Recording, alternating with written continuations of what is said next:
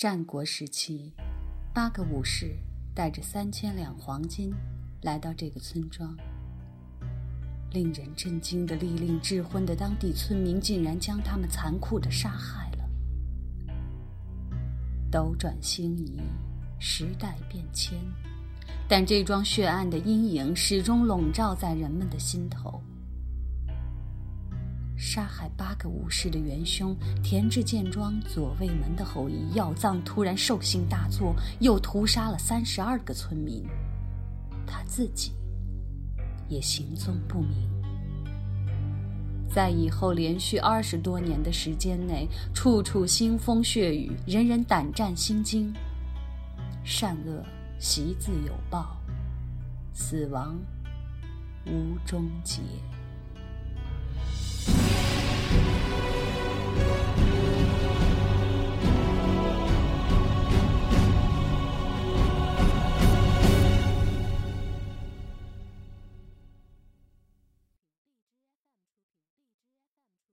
听众朋友们，大家好，这里是 Catherine 为你带来的推理悬疑。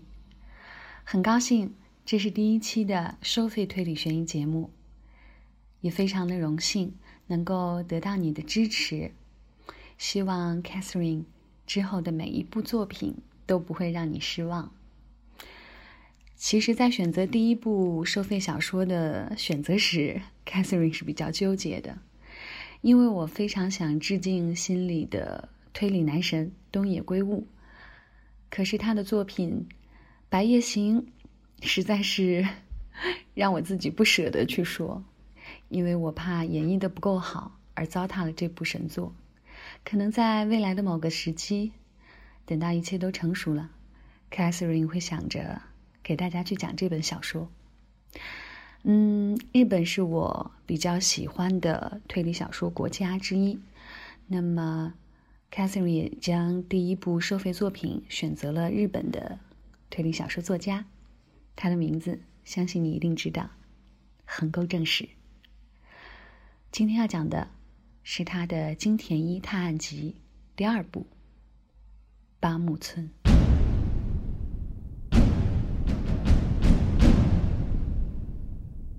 序章。八木村是鸟取县和冈山县交界处深山里的一个贫寒的小山村。因为是在深山里，耕地自然很少，至多不过有一些十平或二十平的水田零星分布在山中。再加上气候不好，收成不佳，不管怎样呼吁粮食增产，其出产的主食。仅够勉强养活全村人口。尽管如此，整个村子的生活却还算富裕。这是因为村民还有其他生计，烧炭和养牛。哦，养牛是近两年才兴起的，烧炭从很久以前就是这个村子最主要的谋生之道了。环绕着八木村的山脉，一直绵延至鸟取县。这些大山上长满了郁郁葱葱的橡树，还有柞树，所以从来都不缺烧炭用的木材。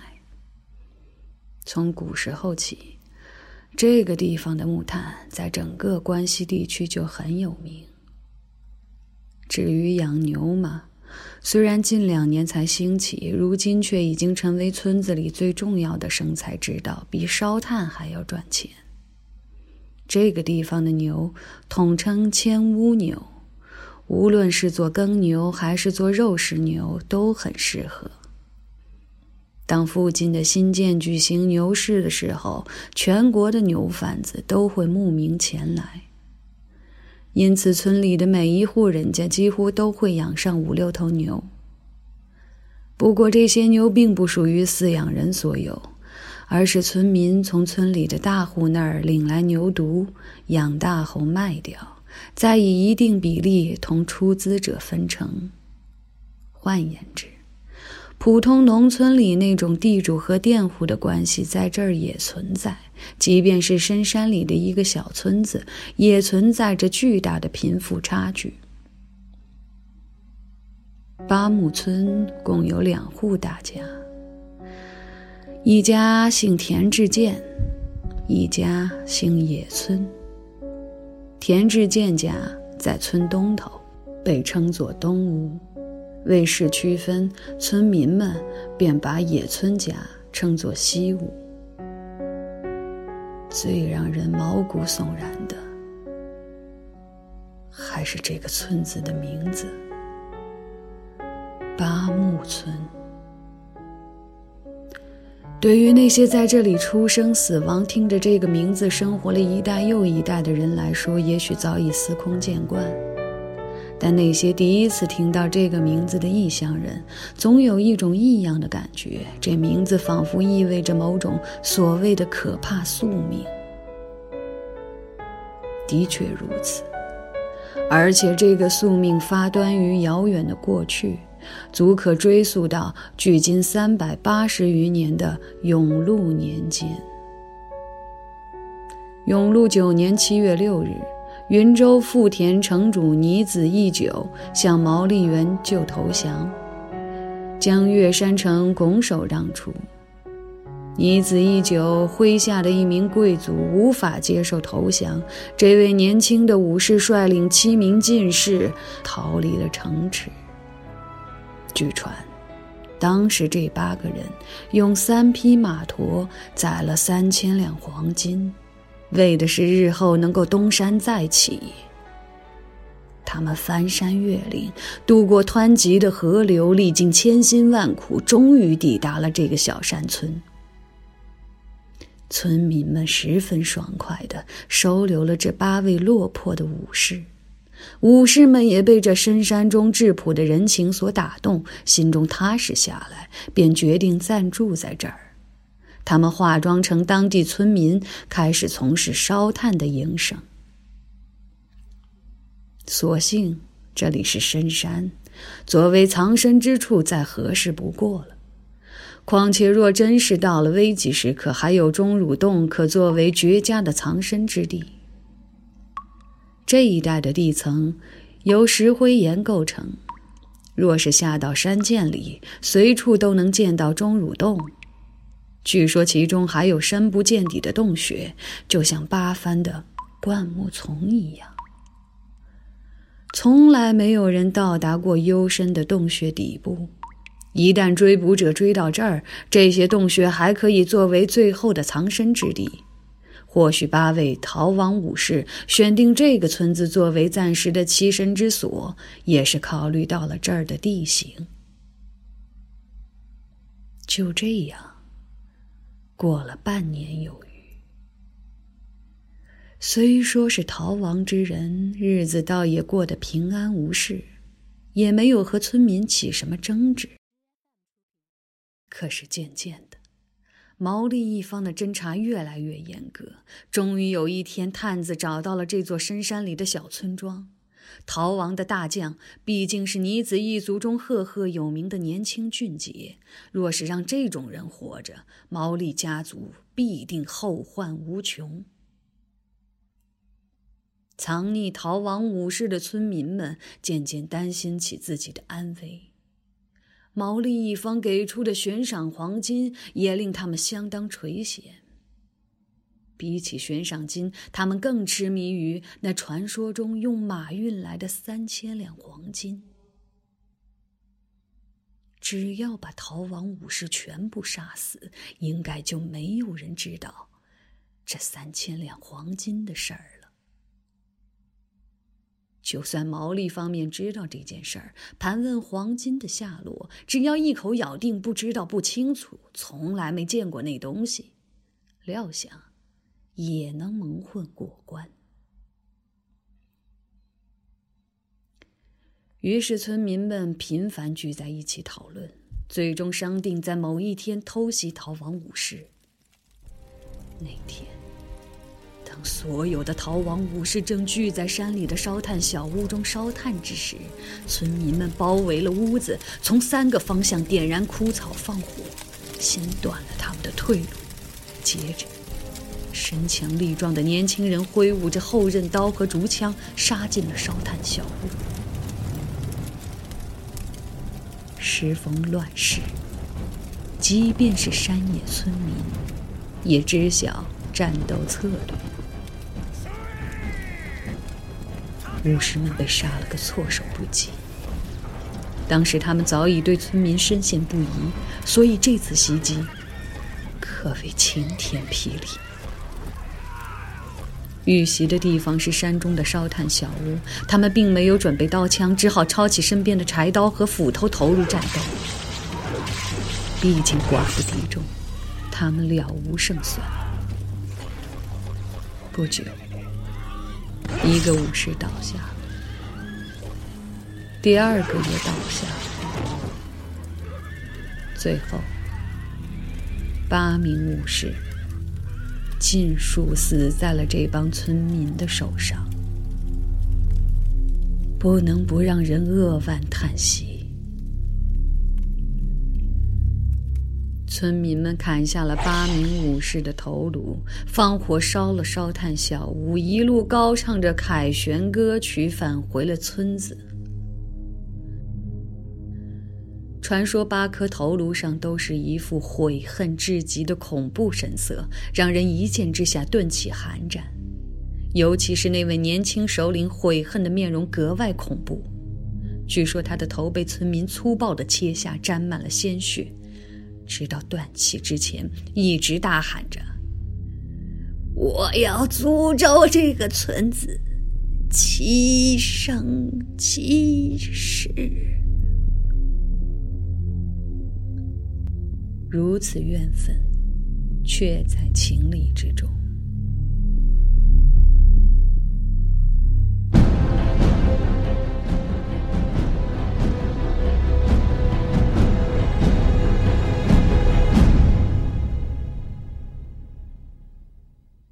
村民们凭借着这八颗人头，顺利得到了毛利家族的赏金。可是那最重要的三千两黄金，却无论如何也寻不到下落。他们拼命寻找，扒开草根，凿穿岩石，甚至挖掘山谷，最终却无功而返。不仅如此，在寻找黄金的过程中，还发生了许多不祥的怪事儿。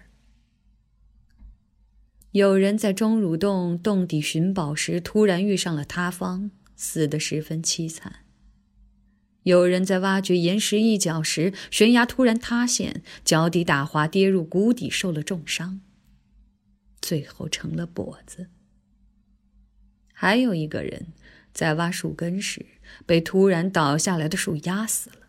这样的怪事儿接二连三，终于有一天发生了一件事，将村民彻底抛入了恐怖的深渊里。事情发生在八名逃亡武士被残忍杀害半年之后。这一年不知为何，本地的雷暴天气特别多，经常有雷击事件发生。人们觉得这或许是八名武士的怨恨所致，整日惴惴不安，惶惶度日。一天，村长田志健庄左卫门宅邸里的大杉树被雷劈了，彻底裂成了两半，直至根部。这位田志健庄左卫门不是别人，正是偷袭武士事件的牵头人。自从那件事之后，他整日郁郁寡欢，经常会有一些发狂的举动，家仆也只能跟着他日日提心吊胆。谁曾想，偏偏在这个时候，杉树遭了雷击，庄左卫门顿时发了狂，嗖的一下拔刀出鞘，猛地砍倒了两三名家仆，飞奔出门，将迎面走来的村民尽数横刀砍倒，最后跑进山里自刎而死。不论细节是否有出入，这起事件都导致了十几个受害者。庄左卫门一刀致死的共有七人，加上他自己，有八个人同时死亡。想必这也是那八位被残忍杀害的武士的怨恨所致，人们因此恐惧不已。为了安抚八人的灵魂，村民们挖出了曾被视同猫狗一般胡乱掩埋的八具尸骨，重新郑重埋葬。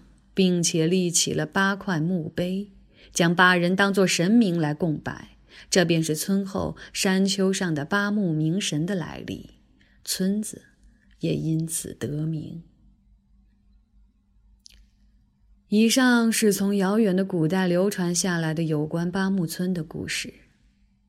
常言道，历史会再度上演。最近几年，在这个深山中的小村发生了一起轰动全国的恶性事件，那正是我即将在这儿叙述的诡异事件的直接导火索。那是大正某年，距今已二十多年了。被称作东屋的田志健家，当时的主人叫做药藏，时年三十六岁。田志健家自庄左卫门之后，代代都遗传疯病，药藏也不例外。从年轻时起，他便常有粗暴残虐的举动。二十岁那年，他和一个叫季莎的女人结了婚，育有九迷和春代两个孩子。药藏的父母在他很小的时候就去世了，他是被两位姑母抚养长大的。该事件发生时，田志健家的家族成员有药藏夫妇、十五岁的儿子九迷、八岁的女儿春代，还有两位姑母。这两位姑母是孪生姐妹，两人终生未嫁。在药藏的双亲去世之后，他们成了田志健家所有事务的实际指挥者。药藏原本还有一个弟弟。但他被过继到母亲娘家继承家业，早早便离开了家，连姓氏也改成了李村。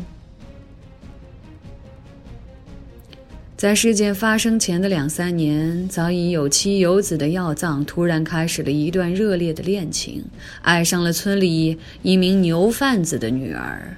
当时这姑娘从高等小学校毕业，正在邮电局做职员，芳龄十九。名曰鹤子。前文已述，药藏是个粗暴残虐的男子，所以他的爱情也像烈火般灼烈而凶猛。一天，他堵在鹤子下班的路上，强行把他掳到自家的仓库，粗暴地侵犯了他。不仅如此，他还把鹤子囚禁在仓库里，把他当成自己变态情欲的牺牲品，发了疯似的对他百般折磨。贺子哭叫着求救，两位姑母和妻子季莎得知此事之后大吃一惊，苦苦的劝告药藏，可是药藏十分的固执，就是听不进去。贺子的父母也惊惧不已，连忙跑到药藏面前，哭着央求他把女儿还给他们。可是药藏一句话就冷冷拒绝了。若是周围的人出言相劝，药藏就会两眼放出凶光，那副样子仿佛不知会做出怎样残暴的举动。人们唯恐药藏发病，思来想去，只有说服鹤子做他的小妾这一条路了。最初，鹤子宁死不从，可是即便他摇头，也改变不了什么。仓库的钥匙在药藏手里，他想来就来。动用暴力遂了心愿，便扬长而去。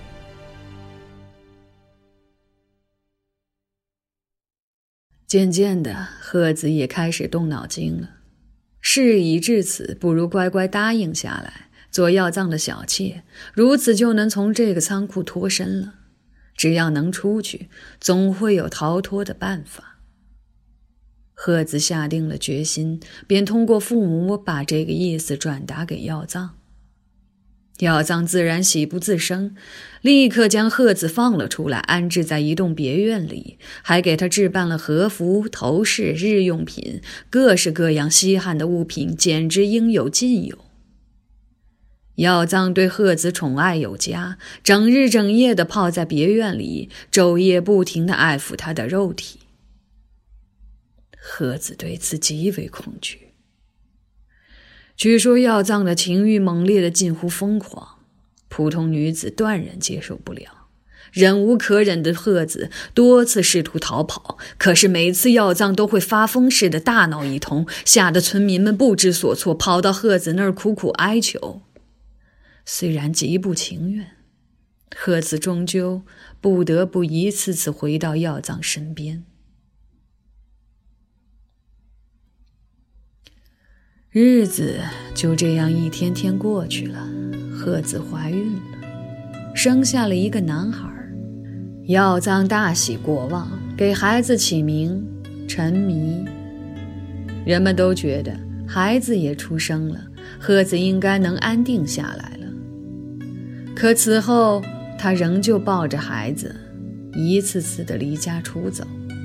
说起个中缘由，孩子出生后，药藏那激烈的情欲丝毫没有改变。不。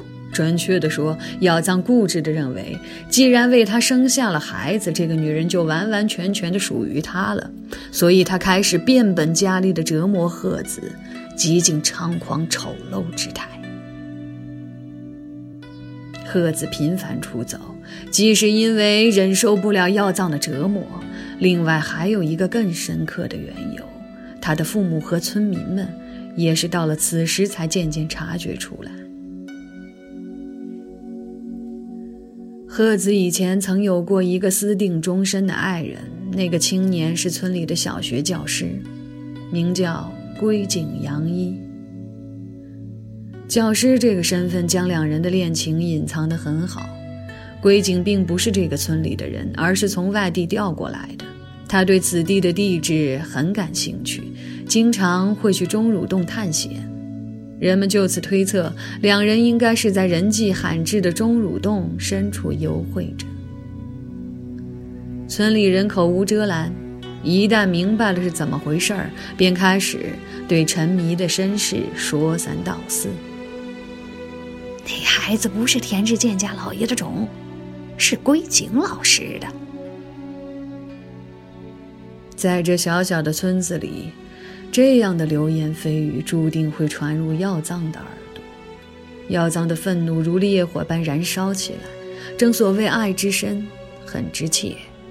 药藏抓住鹤子的头发，拳打脚踢，甚至扒光他的衣服，往他身上泼冷水。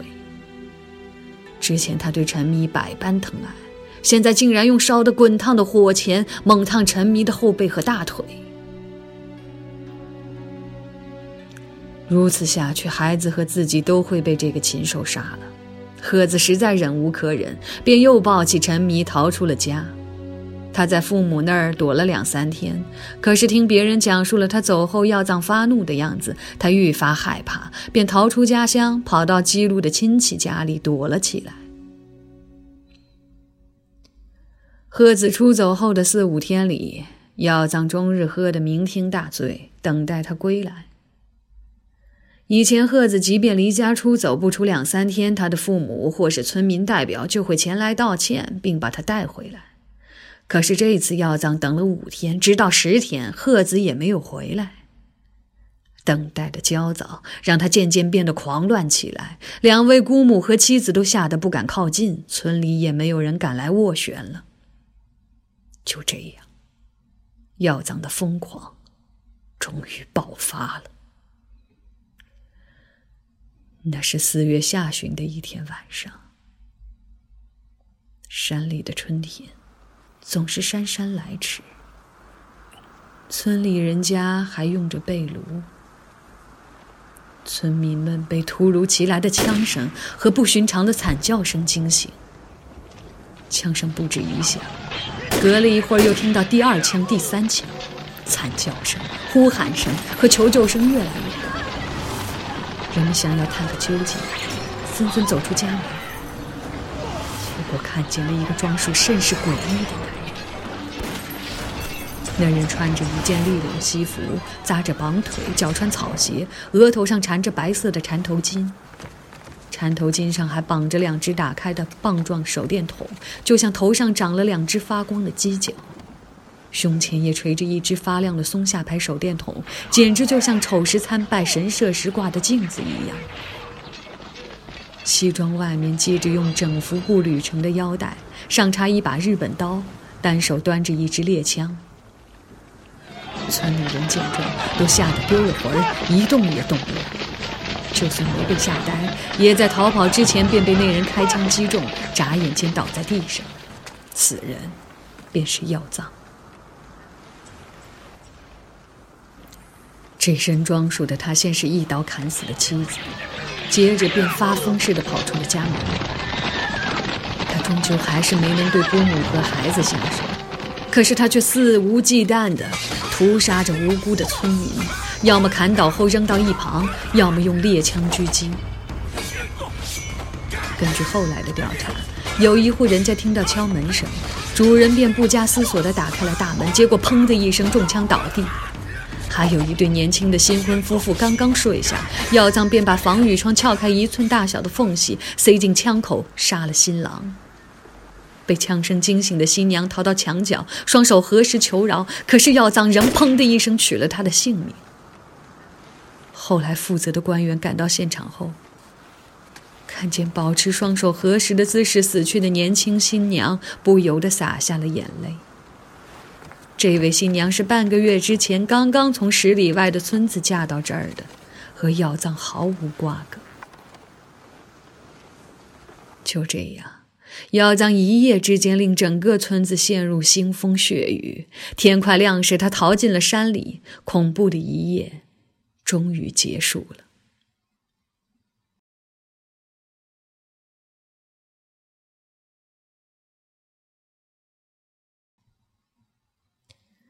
第二天，紧急通报发出后，从附近的汀河村涌来了大批警察和报社记者。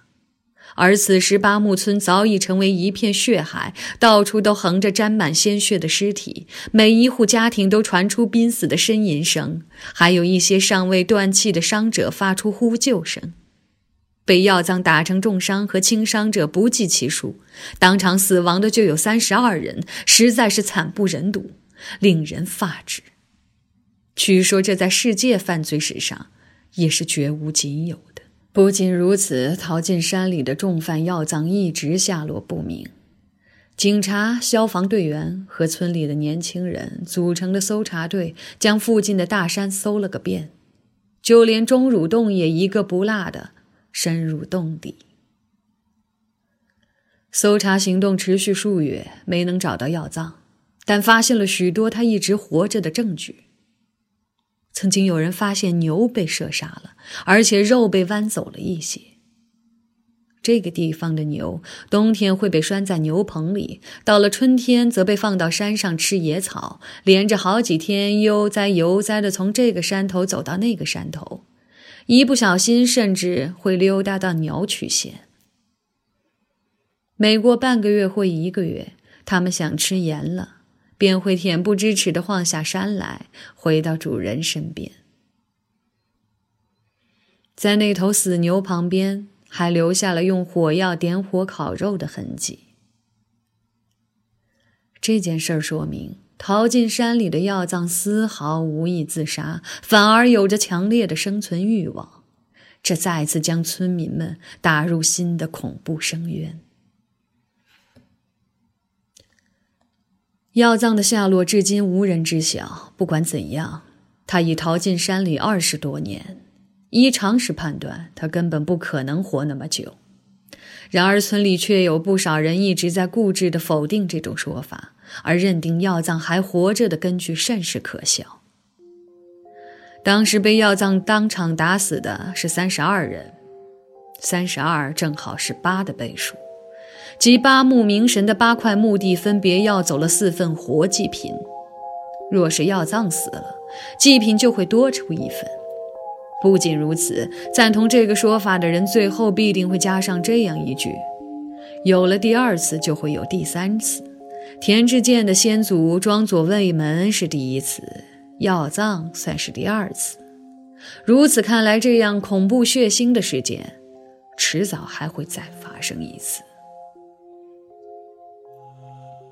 在八木村，直到现在，大人们还会这样吓唬哭闹的孩子：“长着手电筒犄角的鬼要来了。”孩子们听后，就会想起父母描述的那个魔鬼的样子。白色缠头巾上绑着两只发光的手电筒，胸前垂着一只松下牌手电筒，整幅布捋成的腰带上插着一把日本刀，单手端着一把猎枪。于是，孩子们立刻吓得停止了哭泣。这是至今仍残留在八木村人心中的噩梦。那些与药藏发疯有着直接关系的人又怎样了呢？令人不可思议的是，当时被药藏杀害或打伤的人全都是和鹤子无关的人，相关之人却大抵都躲过了。教师龟井洋一理应是药藏最为憎恨的人。当晚，他去找邻村的和尚下围棋，命大的躲过了一劫。可是，或许是顾及村民的想法，事件发生后不久，他便远远地离开了村子，调到其他学校去了。至于鹤子的父母，他们一听到屋外的骚动声，便料想一定出事儿了，于是逃到后院的草棚里躲了起来，也毫发未伤。而引起这场骚动的罪魁祸首贺子母子，前文已述二人逃往基路的亲戚那儿。躲避风声，自然也安然无恙。事件发生后，他曾被警察叫回村里，在村子里住了一段时间。然而，村民对他实在是恨之入骨。如果他能一直老老实实的哄耀长高兴，我们怎会落得如此下场呢？那些失去了父母、伴侣或孩子的人心中的憎恨之情，着实无法释怀。这样的恨意，让鹤子如坐针毡。再加上人们怀疑药藏可能还活着，他无法忍受整日活在恐惧里，不久便抱着已经两岁的儿子逃出了村子，从此音讯全无。就这样。二十六年过去了，到了昭和二十某年，就像那位老人曾经说过的：“有了第二次，就会有第三次。”八木村又发生了一连串诡异的杀人事件。而且这次的事件和前两次不同，拖拖拉拉、接连不断、莫名其妙。八木村又陷入了一种无法言说、令人毛骨悚然的恐怖氛围。言归正传，开场白太过冗长了，下面就让我们揭开故事的序幕。在进入正题之前，请允许我事先说明：诸位读者即将读到的是由一位在这个故事中扮演了重要角色的人士所写。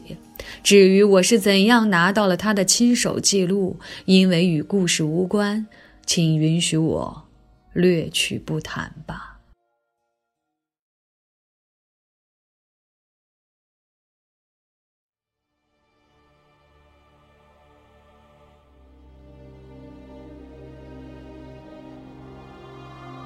很够正史，花了长篇的篇幅做了一个开场白，介绍了八木村的由来。那么，这个血腥、神秘的武士传说和药藏一家，对接下来发生的故事是一个怎样的引子呢？充满了毛骨悚然的感觉，也充满了种种的迷惑不解。希望 Catherine 的第一部收费作品能够不让你失望，也希望你会期待第二期的到来。我是 Catherine，听完我的节目，希望你睡个好觉，拜拜。